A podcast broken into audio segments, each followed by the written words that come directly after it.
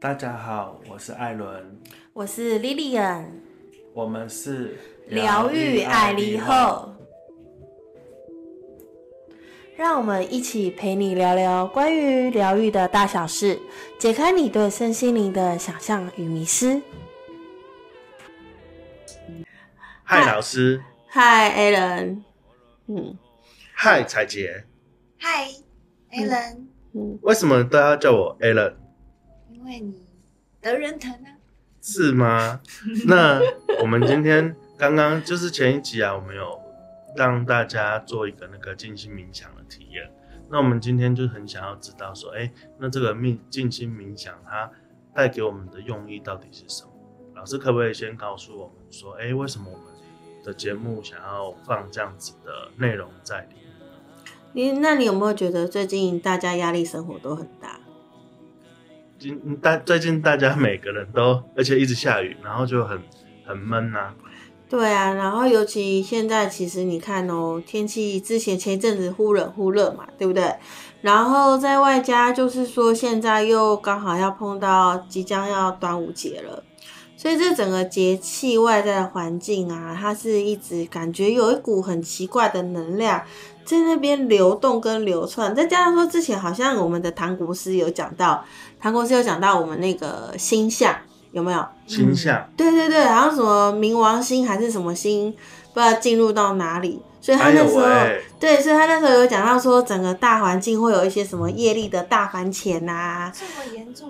对对对，然后所以就是说，其实我们那时候会想要办这个静心冥想哦，第一个是我觉得大家真的整体的环境能量没有很好，第二个就是说我们的生活压力在这个疫情之后，大家都嗯有比较大，很烦闷啊，很烦躁，真的很需要冥想一下。对啊，那我发现到就是这一次的冥想带到的是一个光的场域，对。这个场域跟其他的有什么样的区别呢？因为好像很少听到这个嗯，其实我这个东西是我自己结合了一些相关的疗愈系统去会诊出来的。然后我会诊出来之后，其实我自己也透过这样子的光场域，我自己有练习了很多年。那我就发现说，我每次只要就是说，可能当整个身心状态不是很稳定的时候，或者是我觉得我的情绪也没有很稳定的时候，或者是整个环境能量场它是一个让我觉得比较扰动的时候，嗯，我就会运用这样子开这种宇宙的光的能量场，然后来恒定我自己的内心，让自己的心安住在就是一个很很稳定、很平稳、很 peace 的一个能量状态中。嗯这是接引一种宇宙很高频率的能量下来，然后其实每个人都可以去接接接收跟开启这样能量广场域，只是说，嗯，你会不会用？那你知不知道你自己有具备这样子的功能？这样子嗯所以，当这个光场域只要你学习了，你可以把它开启的时候，其实它就像是一个行动防护球，哦，对，就是一直不断的跟随着你，然后很很厉害，对行动防护球。对，就像是一个你想想看，你自己被一个行动的那种泡泡足球，这样子我就想到了那个抓抓皮卡丘的那个宝贝球。哎、对，就很像那个神奇哦有一个宝贝球，保护罩的感觉。对，然后就是把它给罩起来，这样子。哦那你就想象你是被一个很高频率的能量用一个防护球把你包起来的时候，嗯那你就是随时随地都处在一种很平静、很安稳、很安定的一种能量状态当中。但是同时，你对于外界的一切事物，你又都能够很保持着一种很清明的一种状态。我觉得那是一种精神状态去看待你身边的所有一切发生的事情。那所以你就很轻松，嗯，我们在冥想的时候，也要有意识的去思考一些自己周边的问题？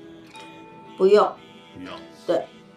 那是什么时候应该是，诶、我想想，这来自于就是说，你今天在做这个冥想，它是有分各式各样的呃目的性跟目标性。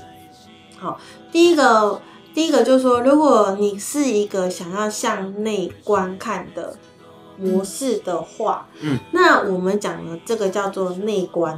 嗯，那内观的时候，你可以去针对你今天所发生的事情，你去观想，诶，我为什么会有这个事件发生？嗯那发生了这个事件之后，我为什么会有这个情绪？那我这个情绪，它背后有没有隐藏着些我什么样子的期待？还是我有没有隐藏着我其他的一些呃念想？那我在这个里面，我希望说我可以获得到些什么？嗯那最后我真实的感受又是什么？这是不是内在探索？对，就是内观。的感觉。对对对对，其实有点像 B 三理论的感觉，但是这个在我们可能东方来说的话，我们叫做内观，嗯好内观。那我们也会透过冥想进去内观，然后去有点就是呃看看，就是参我们我们如果要用在更内，就是我们去参悟参悟我的自己的生命。嗯禅打禅的意思啊，禅定对禅定的概念这样子哈。那这是东方这样讲啊，然后可是西方也有啊，西方他们其实也有类似的，就是说我进去做同样的静心冥想，然后呢，我就是呃去看看我自己的内心世界，观看我的眉心轮，从眉心轮去探索内在的小我、内在的自我，探索真实的自己也是可以的。所以这是一种我可能有针对性、我有目标性的去一种做所谓的自我觉察的工作，这是一种冥想种自。我觉察。对，这是一种自我觉察，这是这是一种冥想。那第二种呢是，呃，我们讲的另一种层次的参禅。好、参禅的意思就是说禅定的禅，嗯然后参参加的参，好，然后这个参禅的意思就是说，我可能我有一个老师，他来对我讲出了我的某一个问题，或者是他谈跟我谈，我们在讨论的时候有讨论到一个呃宇宙的生命的真理或者是道理，我针对这个老师所讲的事情，我去参悟，去想。对，去想这件事情终究，啊，他最他的呃目的是什么？这件事情这个东西的意义又是什么？这就是我们讲的参悟。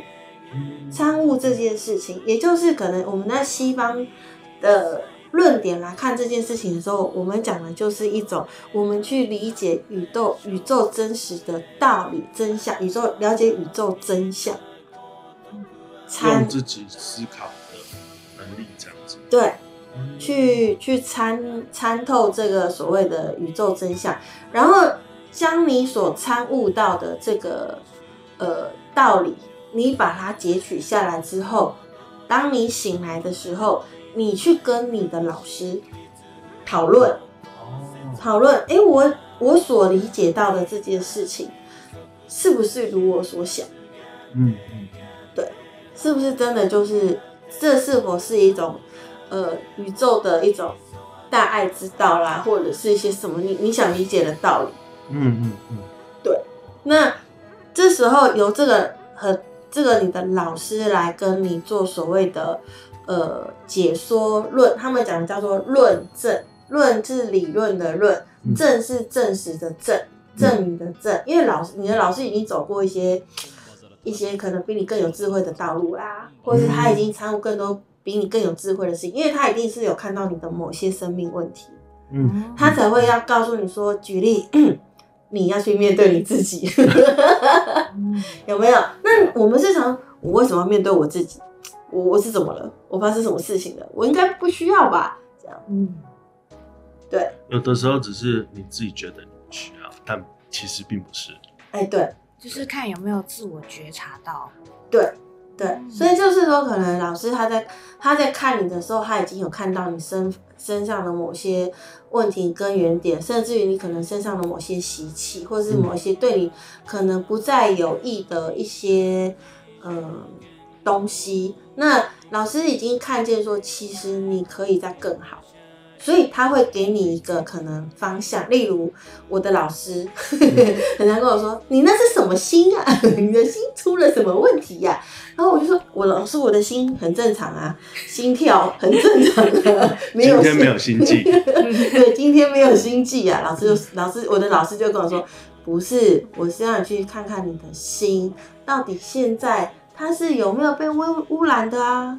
它是不是洁净的啊？它是不是你有没有被某些人去影响你你的心念呐、嗯是不然后是单纯的？对，是不是单纯的啊？那你有没有就是说被别人就是讲了某些话之后，你因为这样动摇了你想做的事情的本心跟初心啊？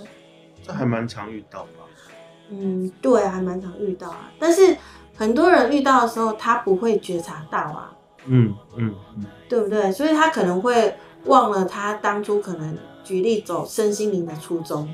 是，那他当他忘了他走身心灵的初衷的时候，也许他会越走越偏，也许他越走越不快乐，嗯，或者是他会突然迷茫，说我到底为了什么而做这些事情？那我到底是谁？我到底要什么？就出现这些很大的问号。所以，像如果有一个你有一个不错的老师，或者是像我有在跟着修行的上司，他们就会跟你讲说，你时时的回去跟他们讨论某些事情，他看到你的问题，他就会直接的点名，但他不会说破。嗯，对，所以你就要去，我们讲了，你就要自己去每天，像我就是每天会自己做功课，我会每天给自己静坐至少三十分钟的时间，嗯。然后我会去参悟老师，可能我每个月会回去找我的老师，跟他讨论一些事情，然后他会给我一些我生命当中的一些建议，然后我就会透过这一个月每天一个小时，我去参悟咀嚼老师所要带给我的讯息嗯。是什么。嗯。那把这个讯息去跟我的生活去做一个验证，诶，是不是他讲的东西是我正在执行的，或是我正在经历的某些事情？哦，那经历的时候，我有什么样子的体悟？我生命有什么样的体悟？我在这个过程当中，我学习到了什么？然后我把它集结起来之后，每天晚上回家的时候，再去观想这件事情对我来说，它的对我来对我来说的一个成长的东西，我学习到了什么，以及对我的意义在哪里。是，然后我去整理反省，然后再把它给呃记录下来。等到下一个月我要再去找我的老师的时候，嗯我可以再去跟我的老师请教，可能或者是说在这个过程当中，我发现说，哎，我好像在某一个操作上，我发现了某些问题。对，就很像你在写一题申论题，嗯写一写之后，你就突然想，嗯，我怎么好像只写到哪里，突然写不下去了，问题就会跑出来。就那你。第一次接触到这样子冥想的方法，是嗯在你什么时候？生命中遇到了怎么样的状况，嗯去遇到这样的？这个是第一次的话，其实，其实，其实我刚刚说的这两个习两个方法，都是我近五年来嗯，习修来的心得。但是我真正就是说开始，呃，做所谓的静坐冥想的话，大概在十十三年前，这么久，对，十三年前我就已经先接触，然后那时候的方式很好玩，我是去宫庙里面打坐。耶，每次都在宫庙里面静坐，就跟着大静坐家一起静就静坐而已。然后他就告诉你，你什么都不要想。然后他就告诉你说，你你可以持咒，例如说，你可以就念什么 “Om Mani Baby Ho” 之类的，或者是他会放类似那种佛佛经的音乐在你耳边。然后你就是听着那个佛经的音乐在那边念，所以，可是我必须说，我第一次打坐的时候，我脑袋瓜很多乱七八糟的思绪一直跑，我一下想我爸，一下想我妈，一下想我的工作，一下想什么东西，所以我的我的思绪是乱的。所以如果说观众朋友，你们在做这个静心冥想的时候，有思绪是正常的。对，其实是正常的，它是要像到要像我刚刚说，你要进入到完全，你可以观察自我，或者是你可以去参悟到某些事情，那个是需要锻炼的。嗯，那一开始的时候啊，就会有很多，就是我我一开始其实真的就是那种胡思乱想，然后甚至我会想到说，我等一下中午要吃什么，我今天也要吃素，我等一下我等一下可不可以吃个鸡腿便当？这么多想法。对，真的。然后我甚至于因为那时候我有在开南部有在开店嘛，嗯，我是会想到说，我晚上我可能我静坐是静不下来的，我那时候是静不下，我太多思绪了。所以在这中间，你就慢慢的去感受，然后后来就发展出一个比较适合你自己的冥想方式。其实我是我是因为我去嗯接触了很多，因为每个人都跟我讲说，你要去接触，你要去接触，你要先从静坐开始。每个人都跟我讲，你如果有听我第一集就知道，第一集还第二集忘记了，反正就有就是有人我就有说，人家我从小就被人家说你是带天命，对对不对？然后每个人都跟我说你要去修行，嗯所以后来直到我遇到了一个一个那个观音菩萨嘛，我有说过嘛，然后他就现身就就直接跟你讲说，你你你可以选任何的对用自己的方式开始，所以我其实是在那个时候开始找所谓的呃静心的方式，那时候没有静心啦，那时候都讲都讲静坐啦，嗯嗯，对，然后我就想说啊，不行啊，后面我就坐在那边发呆，然后又坐不住。然后我，然后那时候在公庙做的话，还有一个问题是说，每个人常会做到一半就突然起来，跳来跳去起鸡，啊，这么，这么酷。你说旁边的人吗？对对对对，他们就突然起鸡，那是正常的。嗯，我也不知道正不正常。就是老是遇到，早期对对对，我早期遇到是这样，他们就突然在旁边就起鸡，然后我就觉得好烦哦，我为什么要起鸡？嗯我就不想。然后第一个是我不想，第二个我好像也没办法起鸡这件事情。可是嗯我没有办法起鸡，但我同时又可以接收到宇宙讯息，嗯，我可以接收到菩萨的讯息，我就觉得说，到底是不是我有病？为什么？为什么？我那时候其实曾经渴望过说，我要不要跟他们一样起鸡？我会觉得说嗯他们都这样啊，我没有这样，是我怪怪的。我曾经有这样子过，老师是开始静坐才接收到菩萨的讯息吗？没有在之前就能接收就就，会有对，之前就能接收到菩萨讯息了。然后，然后就是那时候静坐的时候，我就想说啊，旁边人都在跳啊，我要不要跳？可是我又不会跳，那我到底要干嘛？那你有曾经看过身心科吗？你说我吗？就是因为这样的困困扰，哦，我没有，我没有因为这种困扰去看过，所以没有没有因为这样觉得自己很奇怪。我觉得自己奇怪啊，但我不会去看啊，因为我觉得他们更奇怪。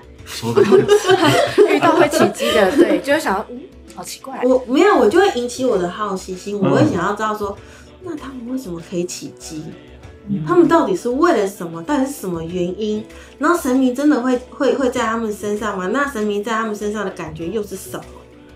所以那时候其实我针对这件事情，我有去问很多师兄师姐，但他们后来都嗯翻我白眼，然后嗯我就我就他们就会觉得我好像在踢馆，哦感觉因为他们也没有办法，因为他们不是这发生了一件很有趣的事情，他们会很羡慕我这种不用奇迹就能够通灵，就能够、哦就可以接收，就可以接收讯息的人。对，那那时候我算是生，就是在这个领，在这个这个业界里面，我算是就是真的是幼稚园的小白，嗯，对，真的是小白。小白入门，对，所以当你小白入门又呃有这样子的功能的时候，其实身边的师兄师姐难免都会比较有一些觉得啊你怎么可以这样子，也会有多少有点妒忌吧。多少吧，嗯，对吧？啊，其实我觉得就是一种经验嘛，生命经验嘛。那也就是因为这样，我就觉得说，那也许应该有更好的方法吧。所以我就从原本的道教就转入到了佛教。哦，对，我就去找了那种呃禅修营，嗯。然后内去观对去参加内观十日禅十日的那种禅修营，或者是像那种佛光山的打禅七、打禅三那一种的，对，然后就去里面就真的就是是老师傅就会跟你说，你就是在行住坐卧的当中，你去看看你的身体，你去看看你的生命，你去看看每一个当下。哦，对你不要去管外界，你就是就是所有的关注都在你的身体。所以我的功夫其实是在那个时候慢慢慢慢的练出来的。嗯嗯然后我也在那个时候才知道说，哦，我的心怎么那么乱。嗯怎么会有那么多奇奇奇奇怪怪的想法、奇奇怪怪的思维？我的身边怎么有那么多的呃烦恼？是，对我真的是在那个时候才发现说，原来我怎么那么多的烦恼啊？到底这些烦恼哪里来的？我那时候刚开始参加十日禅的学的那种，就是内观禅的时候啊，我前三天都在哭哎、哈，真的。你就没事可是坐在那边就在哭他内观不是都不能讲话吗？对，我就在那里哭，就是又不能讲话，我就说为什么我不，我为什么不能讲话？然后可是我就觉得说，可是就心里面会有很多小剧场，哦，他就会开始出来，情绪就就会一直出来，一直出来，一直出来。然后你就会三，就那三天，你就会突然就我觉得你自己好像得了忧郁症一样，然后就会这样不能讲话，然后你就觉得你好像是个笑一样。嗯因为你有很多剧场，然后再加上说那个时候的那种心思啊、思绪各方面都是比较混乱的。对，刚入门，你有很多的，你会想到你爸爸的事情啊，你妈妈的事情啊，你小时候的事情啊，你曾你的每一段感情的事情，就真的是胡思乱想。因为你没事做，所以就对真的没事做。对，然后你开始胡思乱想的时候，慢慢的到了大概第四天、第五天，你的心突然觉得说，那些到底有什么好想的？我有病吗？哦，后来的时候，对，就是一样，就从三天过后，第四天你会突然情绪慢慢的平稳，你觉得恢复说平静，对，恢复平静，嗯，这些好像，嗯，是不是我想太多？好像也没什么，而且曾经发生都发生过了，对我来说还有没有什么意义？好像也没什么意义哎，就慢慢的一个一个，好像那种日历纸一样，就一张一张你就把它撕掉，哦，这个没有用，丢掉，哦，没有用，丢掉。我觉得那有一种就是让你的内心啊大扫除的感觉，越来越清楚一些不必要。对，然后你的心会越来越沉淀，越来越平静，然后越来越 peace。然后我那时候到了呃第七天的时候，好第七天的时候，其实我觉得那时候是最有趣的，因为那个时候已经觉得说，好吧，就这样吧，然后内心会突然有一种觉得说，嗯，我觉得我现在这样好像也蛮不错。你你可以在那个瞬间才能够真正体验到什么叫做你的脑袋已经不会再胡思乱想这件事情。嗯对你可能前三天会很混乱，对不对？嗯第四天开始像在撕日历一样，一个一个一个的，就是把你的烦恼一个一个的丢掉，不再有意的丢掉，然后那些东西不重要的丢掉，那个东西好像也不太对你有帮助，你也会再丢掉，就是一层一层把它拔掉的感觉。就是很多的断舍。对，嗯然后你到第七天的时候，你会可能只剩下你觉得比较在你内心是比较重要的东西。哦，就像是我再举一个更贴切的例子，就是你刚进去的时候，就像是一杯水里面有沙子，然后你的那个沙子，它那杯水的沙子重新被搅动，所以你整杯水它是非常浑浊的。嗯然后到了第四天、第五天的时候，你会发现那个沙子开始慢慢的往下沉淀了。嗯然后可是中间它还是有一些浑浊的杂质在中间卡。然后呢，到了第七天的时候，连那些杂质也都沉淀下来了，它就慢慢的变成一杯清水。嗯，对，所以到了第十天要出来的时候，好像被关的感觉。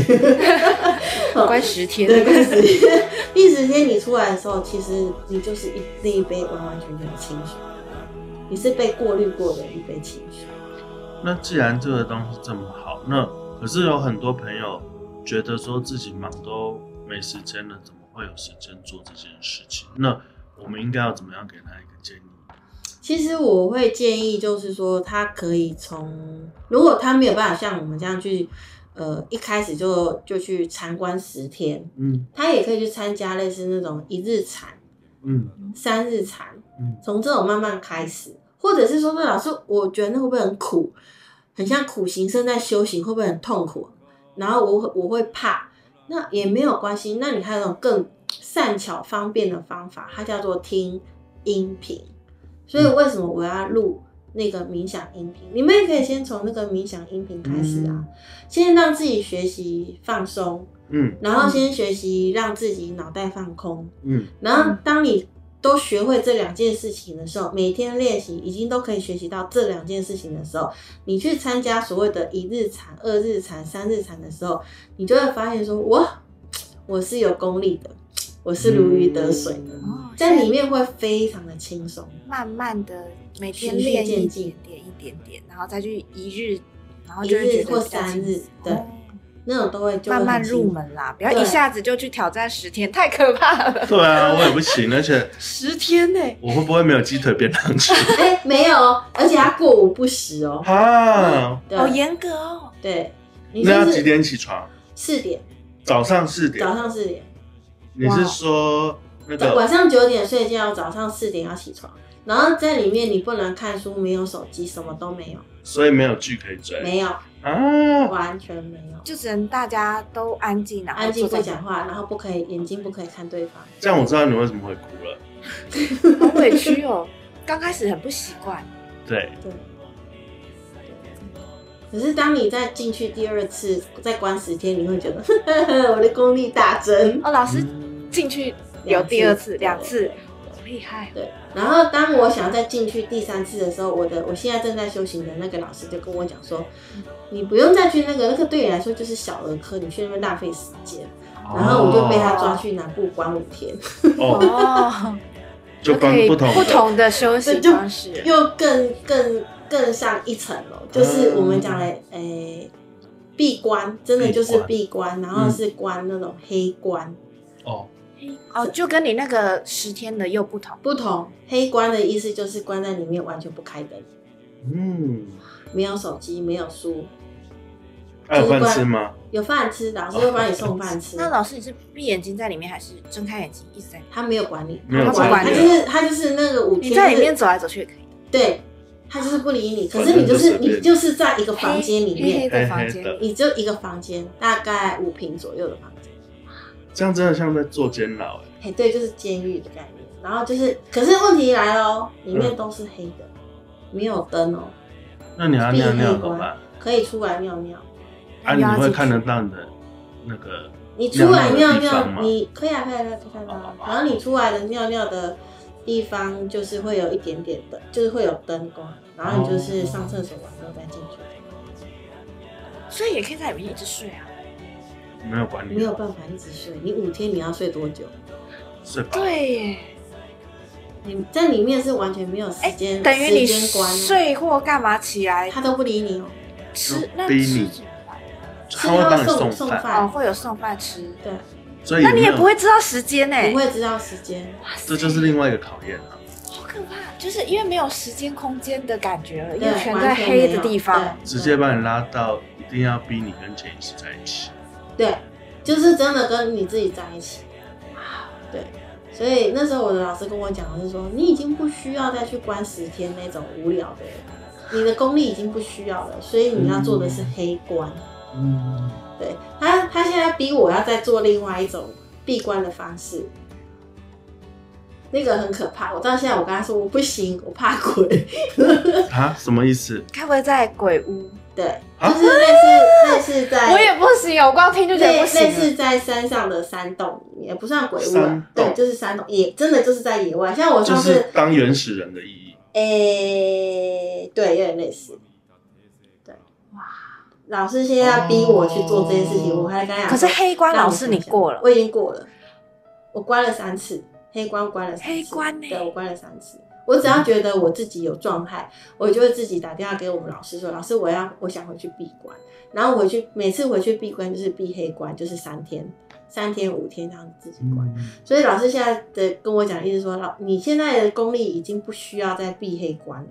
嗯，对你现在再去，对你现在要不要考虑去山上或 去找个野外，然后去去去做那种对野外求生，对那种闭关，另外但因为另外一种闭山关上吃吃过什么水都是都没有，对，我觉得那也很好，就是让你知道说哪一些才是你真正需要的，去思考生命的意义之类的东西。可是我真我认真说，我真的有考虑我要去做这件事情。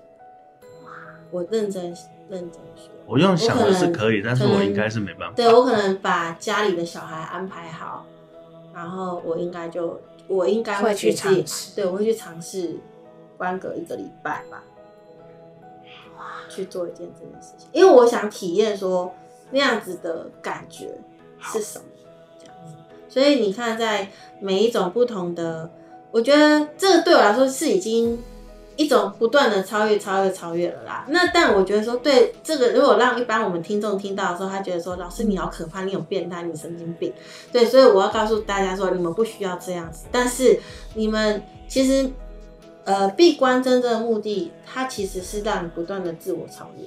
嗯，然后我要说静心冥想，或者是它也是一种不断的让你自我觉察的一种方法，它是一种方法，让你更贴近你自己的内心，让你更能够看见你的自己的一种方法。所以，呃，我常会说，静心冥想不是要你去去连接那些什么怪力乱神的东西，让你去看前世今生的东西，都不是。它其实就是让你去做一种自我观察。那在做所谓的呃，我们我们开这些静心冥想的音频，其实是要让你们更清楚知道说，你们透过这样子的声音的引导，它其实是可以带着你去做所谓的身，你的身体全身性的先学习放空跟放松这件事情。是对，然后让你先认，先让你的身体能够缓解、跟舒压、跟紧压，嗯，这件事情。所以它并不是，呃，透过你的身体先达到完完全全的放松的时候，你才有办法去进入到你的生命的潜意识，甚至去理解到你的每一个生活，你到底发生什么事情。那你的心够宁静、够清净的时候，你的真正的内在智慧会在这个时候怎么升起？那你就会清楚知道说，你的生命当中每一个事情你该怎么解决，你会做出正确的判断跟决定，好哦。那今天谢谢老师给我们这样子的一些经验分享。嗯，那如果有什么问题的话，就帮我们留言，或者是帮我们分享出去。谢谢大家喽，拜拜。拜拜，拜不拜不。